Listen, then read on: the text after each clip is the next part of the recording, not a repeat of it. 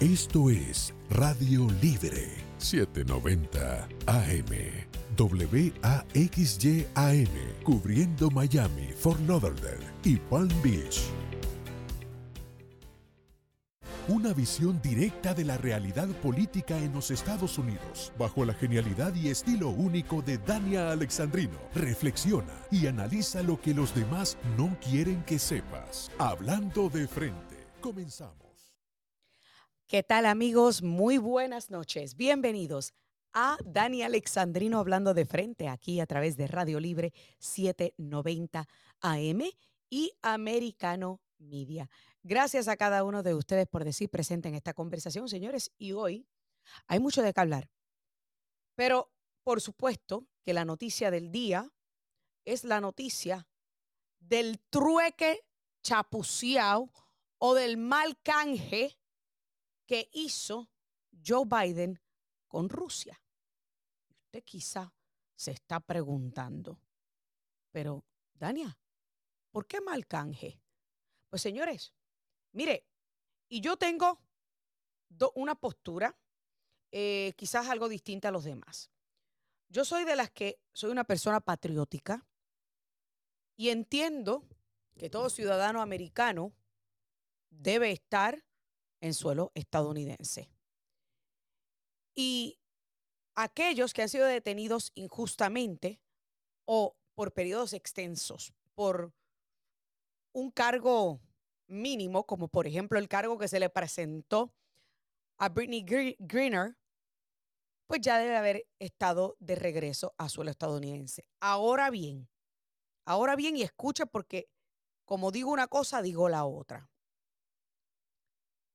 Entregarle a Rusia un criminal de la calaña de Victor Bout únicamente puede venir de alguien tan flojo, tan blandengue, tan débil y tan descarado y manipulable como Joe Biden.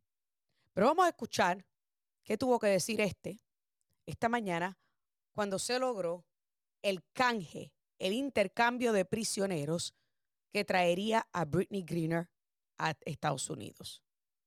Moments ago, standing together with her wife Sherelle uh, in the Oval Office, I spoke with Brittany Griner.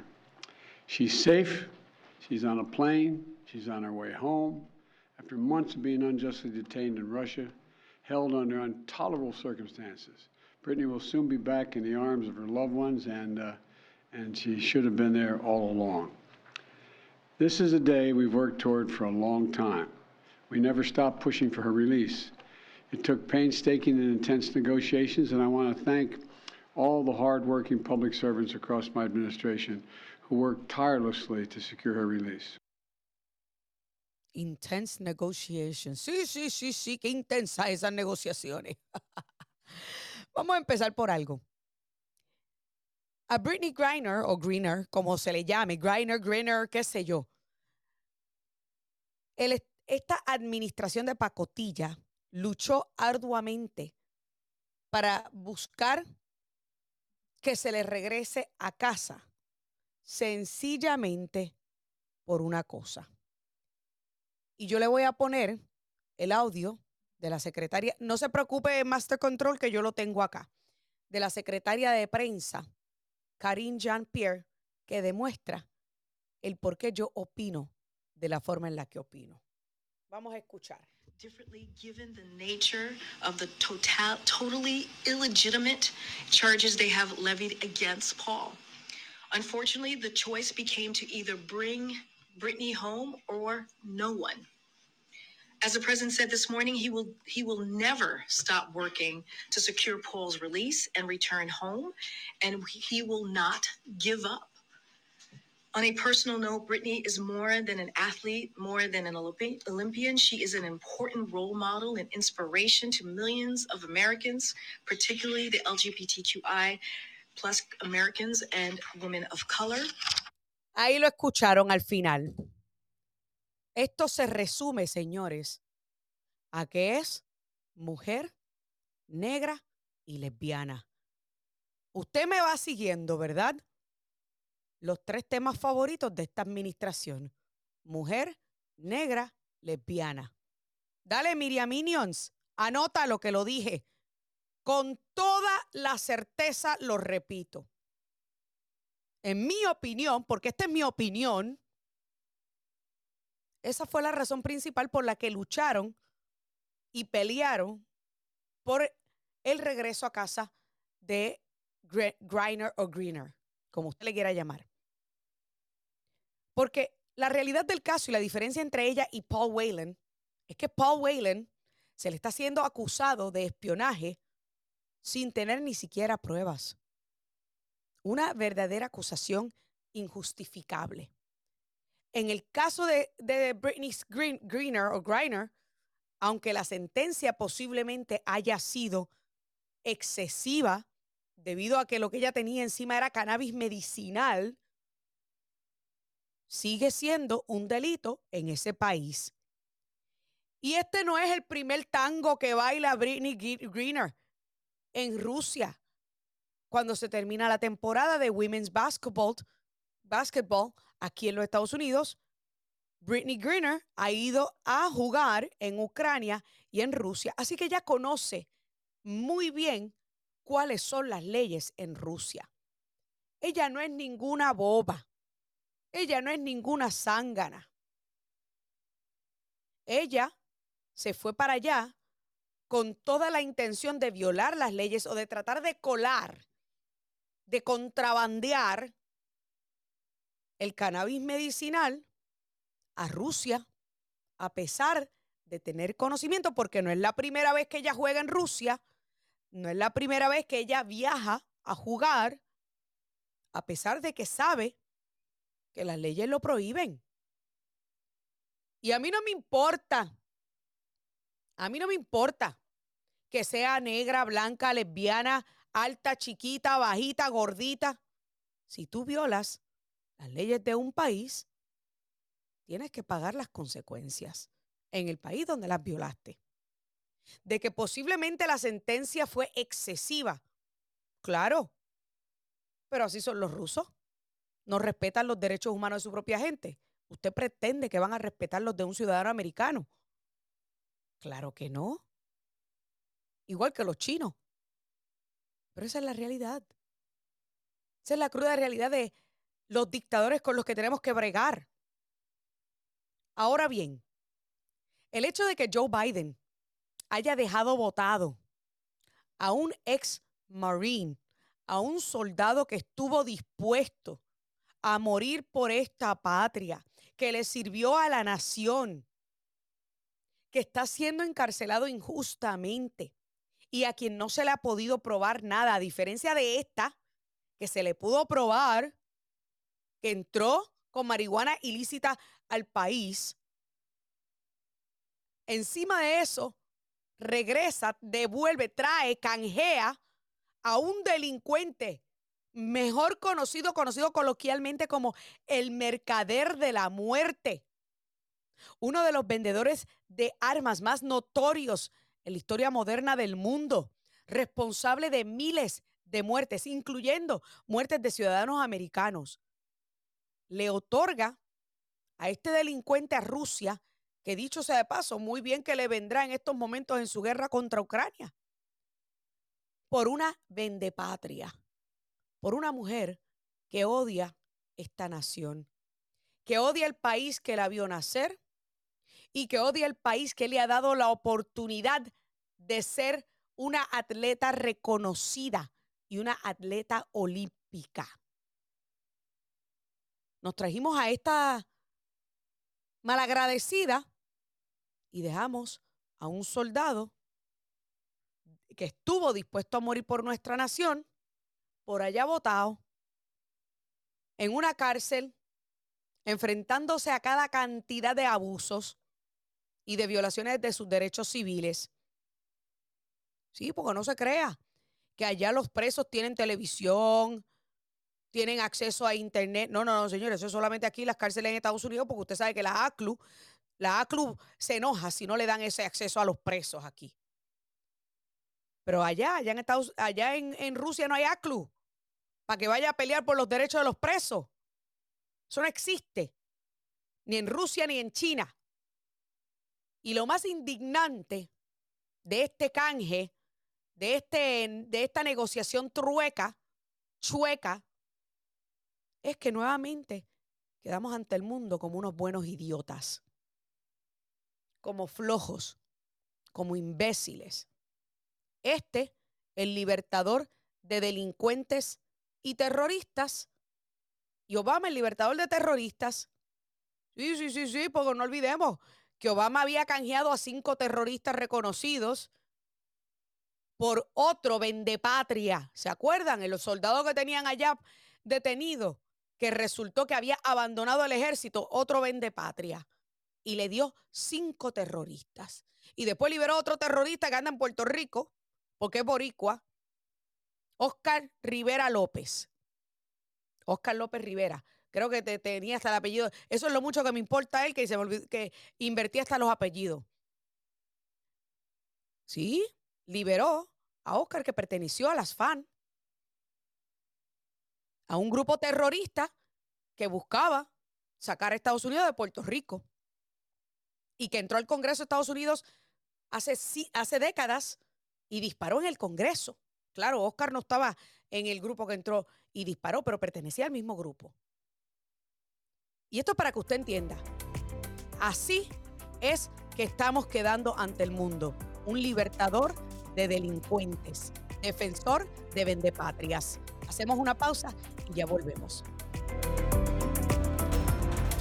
Continuaremos esta conversación después de una pausa. En un momento regresamos con Hablando de Frente por Radio Libre 790 AM.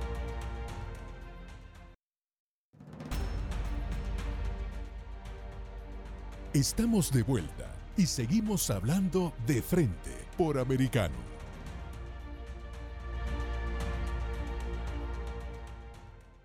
Continuamos aquí, Dani Alexandrino hablando de frente. Vamos entonces a continuar hablando de Britney Griner. Yo no sé si es Griner, si es Greener, mire, yo, yo lo pronuncio como me dé la gana. Para seguir hablando de el costo, el costo político, el costo internacional que tiene para Estados Unidos esta liberación de Britney Griner. Fue un buen canje, no fue un buen canje. Yo no sé. Yo le di a usted ya mi opinión, pero yo quiero saber qué opina Leonardo Morales, editor del diario Las Américas. Buenas noches, Leonardo. Bienvenido, Dani Alexandrino, hablando de frente. Buenas noches, Dani. ¿Cómo estás?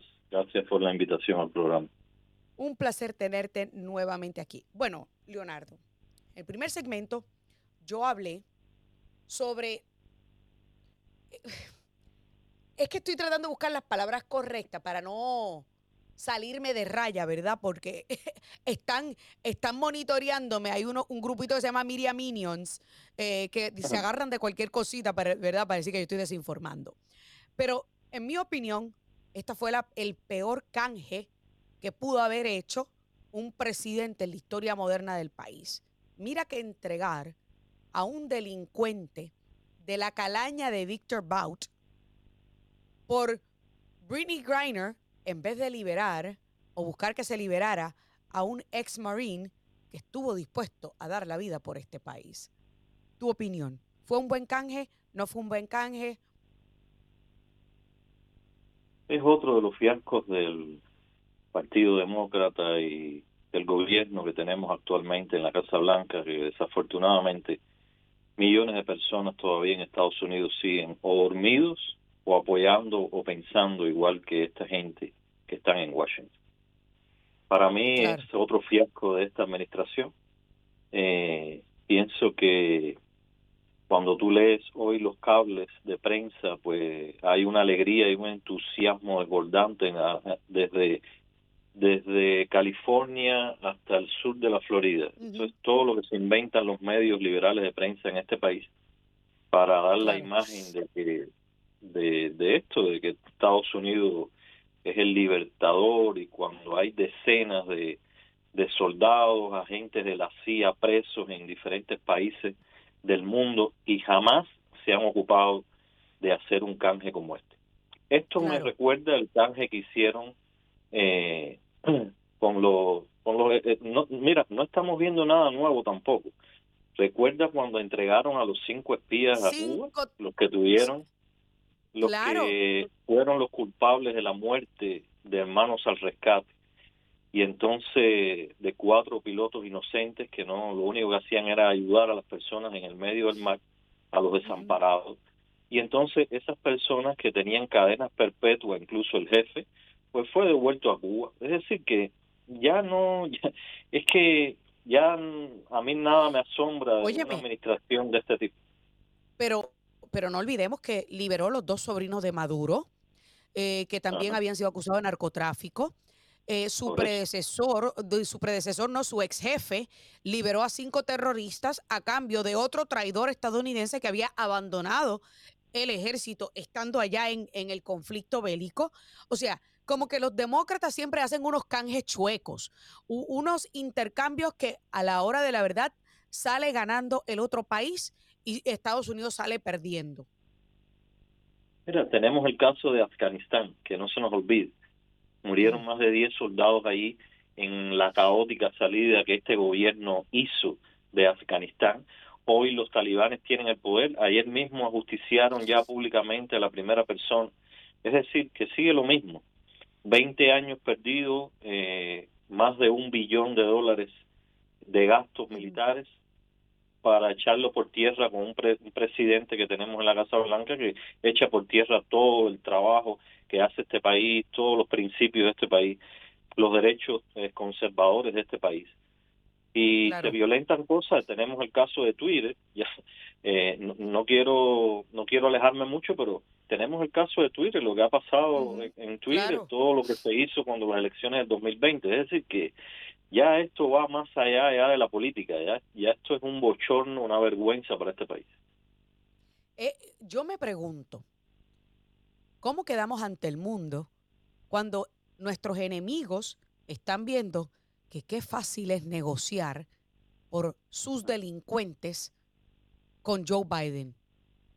¿No, no pone esto en peligro la vida de ciudadanos americanos que visiten alguno de estos países totalitarios donde viven nuestros enemigos, que pueda ser utilizado como excusa para canjear y para intercambiar otro prisionero? Pero tú, te imaginas el, trabajo que hacen aquí los servicios de inteligencia de este país, arriesgando cientos de hombres en diferentes partes del mundo. ¿Qué confianza tienen en este gobierno? ¿Qué confianza tienen que los van a apoyar? Prácticamente ninguna. Cuando ves que están liberando un hombre, que, que detrás de ese hombre que están liberando, el mercader de la muerte, ya te puedes imaginar. Entonces, detrás de ese hombre que, que están liberando, hubo años de inteligencia hubo agentes que, se, que arriesgaron sus vidas, posiblemente muertos por el por, por, coger a este hombre y ahora lo liberan claro, por una basquetbolista. Claro. yo no digo que sea menos, que sea más y claro. todos tienen sus razones, a lo mejor es un, fue fue injusto lo que hicieron con ella. Eh, no sabemos exactamente los detalles porque son cosas judiciales. Claro, pero pero un canje, pero liberar a un a un tipo que se dedica a vender armas para matar, para crear guerras en el mundo. Señor, entonces, ¿cuál, ¿cuál es la filosofía realmente del Partido Demócrata? ¿Cuál es la ideología realmente del Partido Demócrata? Porque no la adivinamos. Por un lado, por un lado apoyan el, el, el aborto, por el otro eh, están en contra de las armas y la violencia, entonces liberan a un delincuente que más violento no puede ser. Entonces, ¿por fin qué? ¿Hasta dónde llegan las contradicciones de este gobierno? Es la pregunta que siempre nos hacen. Óyeme, óyeme, no solo eso, sino que vendía armas en el mercado negro. Y no simplemente eran armas de fuego, o sea, armas incluso algunas de grado militar. No estamos hablando de cualquier pelafustán, estamos hablando de un delincuente de alta categoría. Crees que este, que este individuo no es agente de la inteligencia rusa cuando se dedica a eso, cuando Rusia tiene tanto interés en que lo liberen. Este, este individuo es un agente ruso. Y, y eso, hay, que estar con los ojos eh, sellados y, no, no, no seguir la política como la seguimos nosotros durante años y años para no darse cuenta de que este individuo es, es un agente ruso encubierto. Que, por esas razones que, lo querían. países, que ha vendido armas a, a conflictos. Es un ex militar ruso, un ex eh, miembro de la Fuerza Aérea de Rusia. Y entonces hay muchos antecedentes ¿Por qué Rusia tiene interés de que liberen a este hombre? Correcto. Correcto. Y en un momento en donde están en un conflicto bélico con Ucrania. O sea, hay que preguntarse todo eso. ¿Cuál es la intención detrás de la exigencia de este tipo. Pero lo peor aún, y, yo estoy de acuerdo contigo, Leonardo, pues que mira, que yo creo que de todo ciudadano americano debe estar de regreso, particularmente si fue eh, detenido injustamente. Pero el caso de ella es, ella no fue detenida injustamente, quizás se le presentaron cargos y se le presentaron, se le presentó una sentencia injusta, pero Britney Griner, esta no es la primera vez que ella juega basquetbol ah, en Rusia o la primera vez que viaja fuera de Estados Unidos a jugar basquetbol. Ella sabe perfectamente cuáles eran las reglas y sabía que esa sustancia estaba prohibida en Rusia. Así que a mí me parece que ella, pues obviamente quizás pagó lo que tenía que pagar, pero ella cometió un delito, a diferencia de Paul Whelan, que lo tienen detenido y no se le ha podido probar nada, simplemente se le acusa injustamente y sin pruebas de espionaje. Esta administración se ha convertido en un chiste, tengo muy poco tiempo. ¿Qué tú crees? Por supuesto, para mí más que un chiste es un circo. Es un circo con una carpa totalmente abierta en Washington, que es una desvergüenza, como, como bien te decía al principio, para este país y para los estadounidenses dignos, incluso los que han perdido la vida por este país. Cuando recordamos el 11 de noviembre y entonces vemos las banderas de Estados Unidos y la cantidad de muertos por este país, y después vemos estas cosas, entonces creo que es, bastante indignante. Y yo no tengo familiares que he perdido en la guerra, pero pienso en los padres que han perdido a sus hijos. Tengo 30 segundos. y, y creo que es, es bastante indignante que ver, ver estas cosas y este tipo de, de acciones de la administración Biden. Correcto. Leonardo Morales, editor del Diario las Américas, y yo voy más allá. Yo vengo de una familia de hombres militares, uno de mis hermanos estuvo en Irak, y el que la secretaria de prensa diga que esta mujer representa lo mejor de ciudadanos americanos es un insulto para mi hermano que estuvo dispuesto a morir por esta patria. Hacemos una pausa y ya regresamos con más. Continuaremos esta conversación después de una pausa. En un momento regresamos con Hablando de Frente por Radio Libre 790 AM.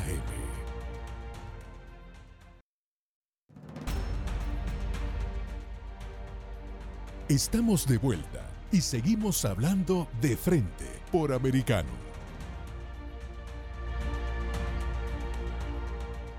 TikTok is working to ring fence its data to alleviate national concerns at the federal level. States are taking matters into their own hands. As of this week, five states Texas, Maryland, South Dakota, South Carolina, and Nebraska all with Republican governors, are banning TikTok from being used on state networks and devices. And a sixth state, Indiana, yesterday filed two lawsuits alleging the app poses clear and present dangers to consumer data and particularly to children. Bueno, y ustedes escucharon un breve reportaje que salió en NBC. Óigame, NBC, hablando del daño que TikTok puede estar ocasionando en los niños estadounidenses. Eso es un milagro. Es un milagro porque muchas de estas eh, cosas dañinas hacia los menores, la prensa propagandista del Partido Demócrata suele ignorarlas. Resulta, señores, que varios fiscales generales decidieron demandar, sí, decidieron demandar a TikTok por poner la seguridad de los niños, de los menores, en peligro y por preocupaciones con la seguridad. Ahora, yo quiero traer en a esta conversación a Rod Soto, experto en informática, porque yo tengo varias preguntas que tienen que ver con TikTok. Rod, buenas noches, bienvenido por primera vez aquí a Dani Alexandrino hablando de frente. Gracias por tenerme. Rod, te pregunto, vamos a comenzar con esta demanda a TikTok. TikTok es una compañía con base en China. ¿Tiene algún mérito? Eh, ¿Procederá esta demanda aquí en los Estados Unidos? ¿Qué resultado tendrá? Sí, bueno, eh, la saga de TikTok es eh, larga a este punto. Estamos hablando de varios reportes que indican que data de ciudadanos americanos está siendo revisada por extranjeros.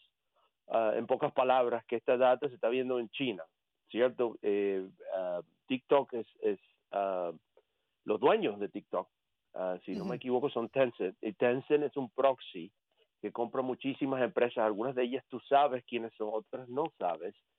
Y esto obviamente siempre está, tiene un toque o está manejado remota o indirectamente por CCP, el gobierno o el Partido Comunista Chino. Entonces, esto ya se ha dicho varias veces, lo dijo eh, el FBI, lo ha dicho otra cantidad de agencias, que esto es una amenaza para la seguridad nacional. El problema, déjame decir esto, es que probablemente las agencias del gobierno tienen información que no pueden revelar, porque si la revelaran, entonces revelarían cómo lo obtuvieron.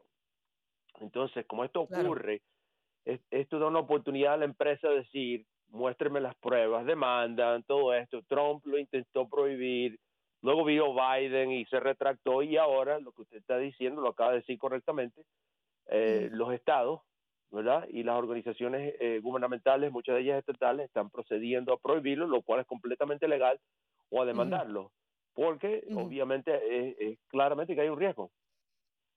Claro. Una de las cosas que yo estuve leyendo, TikTok es muy distinto aquí en los Estados Unidos a como es en China. Por ejemplo, en China incluye tips de taekwondo, creo que es, este, o de distintas eh, artes marciales, eh, incluye problemas de matemática, de ciencia, y aquí incluye videos y cosas estúpidas como para hacer que pierdan el, coeficiente intelectual los jóvenes en Estados Unidos? ¿Es algo a propósito que hace esta compañía con afiliación y vínculos al Partido Comunista?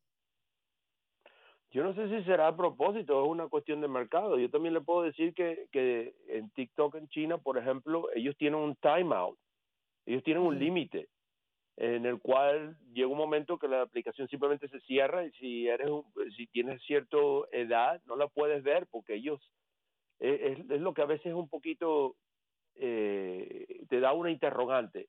Ellos parecen saber cuáles son los efectos negativos verdad de la exposición a, de las redes sociales sí y ellos mismos lo previenen ellos mismos se han dado cuenta pero obviamente aquí el mercado es distinto y si usted hiciera eso, a lo mejor los muchachos aquí ni lo verían.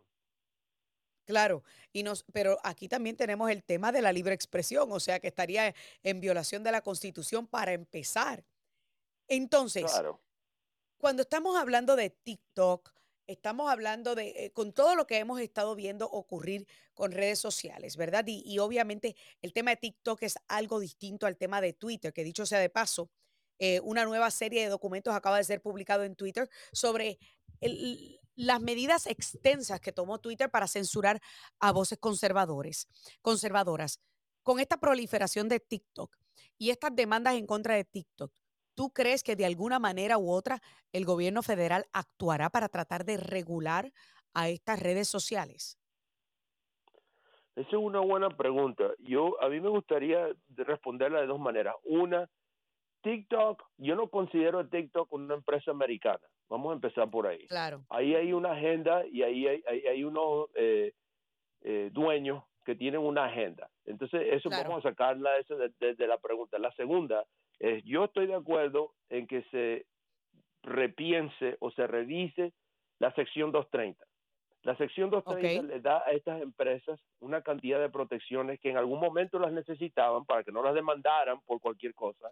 Hemos llegado a un momento en que estas empresas tienen una falsa narrativa en donde ellos básicamente se salen con la suya cuando hay pornografía infantil, cuando hay actores foráneos influyendo en, las elecciones, cuando hay asesinatos o secuestros que son transmitidos en vivo. Entonces ha llegado el momento, ¿verdad? Y, y oh, mire, yo le voy a decir una cosa que a mí me sorprendió. Yo vi un tweet de Mark Cuban. ¿Usted sabe quién es Mark Cuban? Es un billonario. Claro, el billonario Mark Cuban. Creo que era el dueño de los, de los Dallas Mavericks, ¿verdad? Correcto. uno de los él le pregunta, él, él, le pregunta a Elon Musk, ¿cuándo es que tú nos vas a, vas a poner los derechos de libertad de expresión? Y yo leo ese tweet y yo digo, un momentico, los derechos de libertad de expresión vienen de la Constitución, no de un billonario.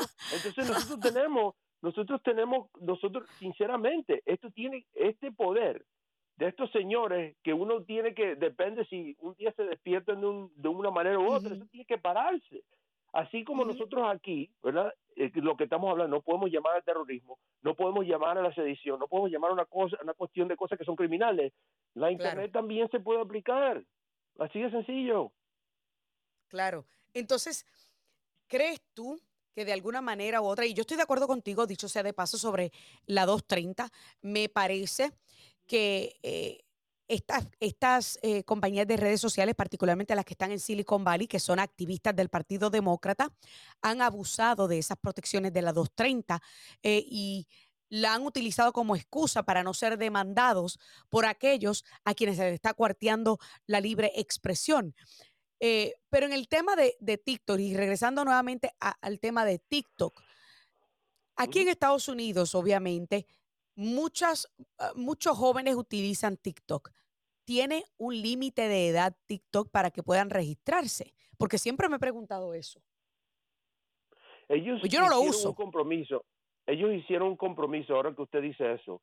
Pues cuando ellos, cuando el gobierno federal fue a hablar con ellos y le dijo, usted está abusando, usted no está protegiendo a los menores, ellos hicieron un compromiso de que iban a enforzar, de que iban a limitar el contenido que se estaba mostrando a menores y el tipo de edad. El problema es que eso es sumamente difícil de controlar por, una razón muy sencilla. Los, los menores mienten y se registran en estas en estas aplicaciones y no solo esa, ojalá fuera solo TikTok, ellos se meten en Grindr, se meten en Tinder, se meten en todos lados, entonces este tipo de cosas es sumamente difícil de controlar, pero cuando, cuando en el tope de eso tú tienes una empresa que realmente no le importa lo que está presentando y lo que le interesa es lo que es viral, que puede ser comerse, un detergente, entonces estamos, en, tenemos un problema.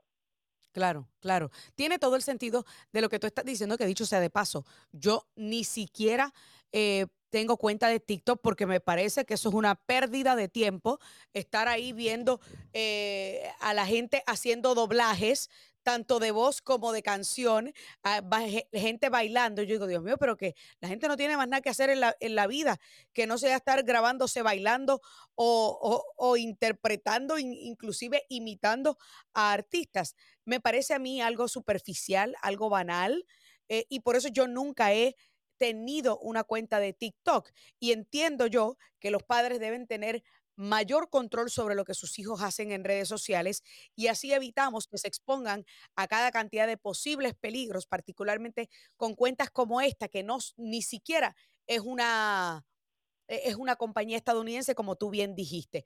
Así que, eh, Rob Soto, un placer tenerte en el programa, hablándonos sobre todo esto que tiene que ver de la tecnología, que yo, mire, en la tecnología soy malísima. Pero muchísimas gracias por estar con nosotros. Hacemos una pausa y ya volvemos. Mire, Twitter, Twitter volvió a publicar documentos. Continuaremos esta conversación después de una pausa. En un momento regresamos con Hablando de Frente por Radio Libre 790 AM.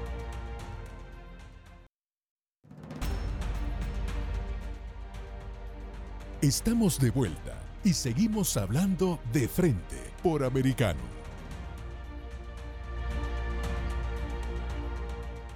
Amigos, continuamos aquí ya en la recta final del programa. Dani Alexandrino hablando de frente a través de Americano y Radio Libre 790.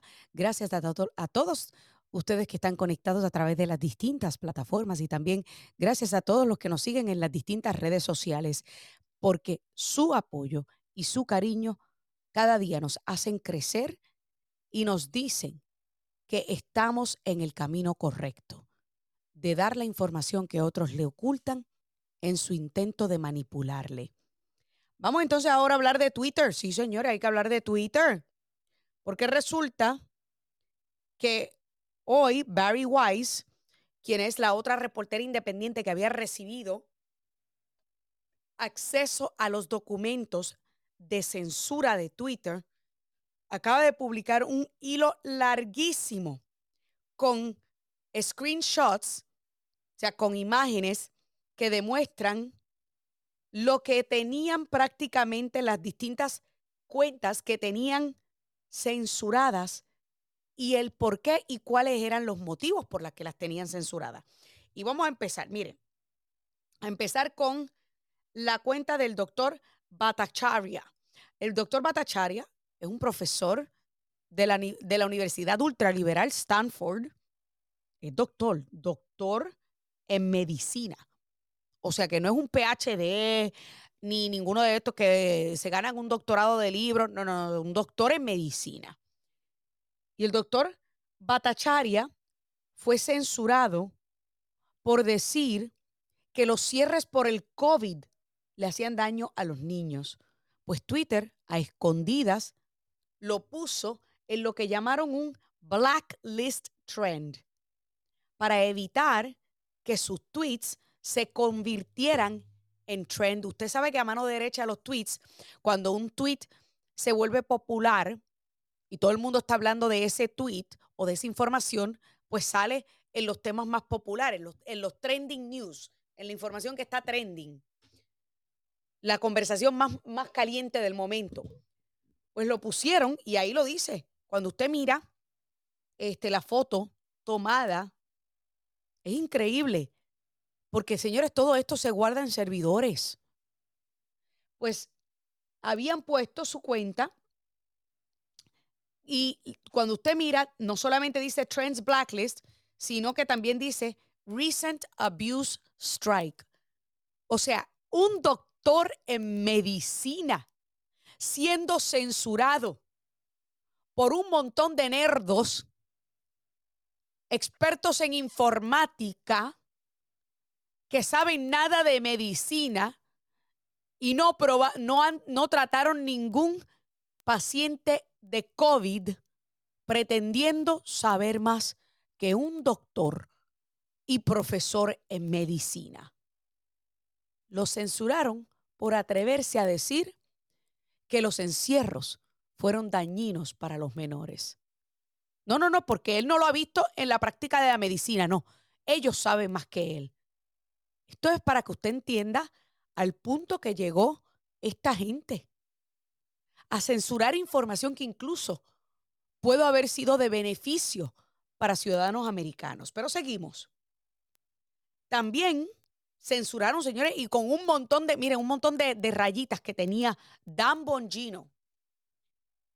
Por si usted no sabe, Dan Bongino, que sí, que es un comentarista y analista político conservador de derecha, Dan Bongino está casado con una colombiana.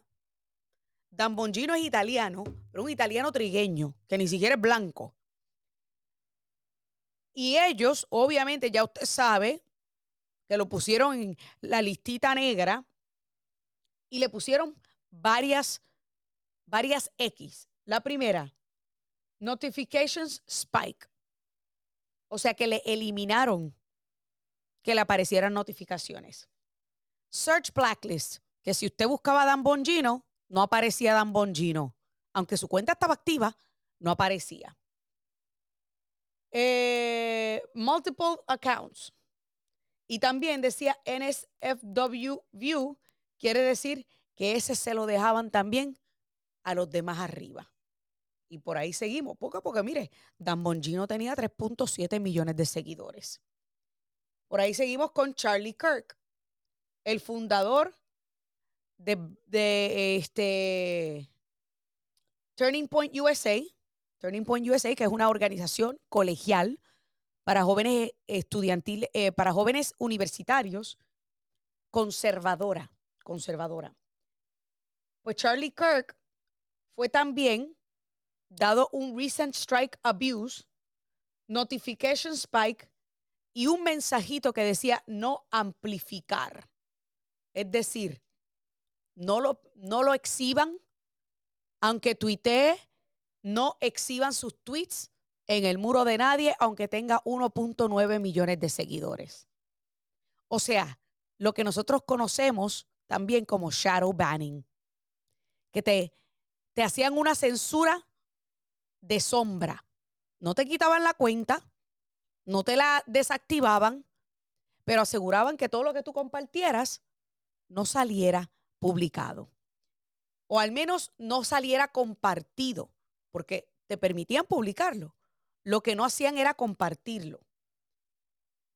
Uno de estos, de esas cuentas que mayor escrutinio recibió, particularmente de la alta esfera, de los matatanes, de los jefes grandes, es la cuenta de Libs of TikTok. Una cuenta, señores, que lo único que hace es exponer las barrabasadas las absurdidades y las ridiculeces de los izquierdistas. Ellos cogen, comparten vídeos que encuentran de todos estos progresistas, regresistas, liberales, a través de distintas redes sociales y plataformas, y lo comparten en la suya para demostrar o el descalabro o el descaro o la mente perversa de muchos de estos liberales. Pues esta cuenta la pusieron también en el Trends Blacklist y decía también en la parte de arriba, y ahí está la foto que lo demuestra, do not take action on user without consulting with SIP PES. PES es un grupo secreto que fue creado que incluye la abogada Vijaya Gare, que una, era una de las principales censuradoras de Twitter. De hecho, a la dueña y creadora de Lips of TikTok, cuando le hicieron doxing, cuando uno de estos liberales publicó su dirección con una foto de su casa y su nombre completo en Twitter para que estos otros liberales acudieran a acecharla, cuando ella se quejó con Twitter, la respuesta de Twitter fue que su querella y el tweet del cual ella se estaba quejando no representaba una violación, una violación de sus normas. O sea que alguien puso su vida en peligro porque publicó su información personal, pero eso no, no viola las reglas de Twitter. Yo le garantizo a usted que si se lo hubiesen hecho a algún demócrata liberal, la respuesta hubiese sido totalmente distinta. Ahora yo me pregunto, ¿dónde está la indignación de los demócratas? Porque todas estas acciones se dieron porque la campaña de Biden y el Partido Demócrata comenzaron a pedir y exigir censura y control de lo que se decía en contra de Biden y su hijo. Así fue que comenzó. Posteriormente, se extendió al tema del COVID y a muchísimas otras cosas más. Y yo te pregunto a ti, ¿dónde más hemos visto censura similar? Sí, ¿dónde más? Porque no tenemos que buscar muy lejos. Podemos ver a nuestro patio sur, a Nicaragua, Venezuela y Cuba. Y a todos nuestros amigos que nos están escuchando, que son de esos países, saben y entienden perfectamente lo peligroso de esto que acabamos de descubrir, que estuvo dispuesto Twitter a hacer para apagar voces disidentes de la narrativa oficial del gobierno de turno y jugarle el plato y el juego sucio a esta administración en la censura de voces disidentes. Esto es una verdadera falta de respeto y sobre todo una burla a la inteligencia del pueblo. Señores, se me acabó el tiempo en esta edición de Dani Alexandrino hablando de frente. Quiero agradecerle a cada uno de ustedes por siempre permitirme entrar en sus hogares y en sus ondas radiales. Que Dios me los bendiga. Hasta la próxima.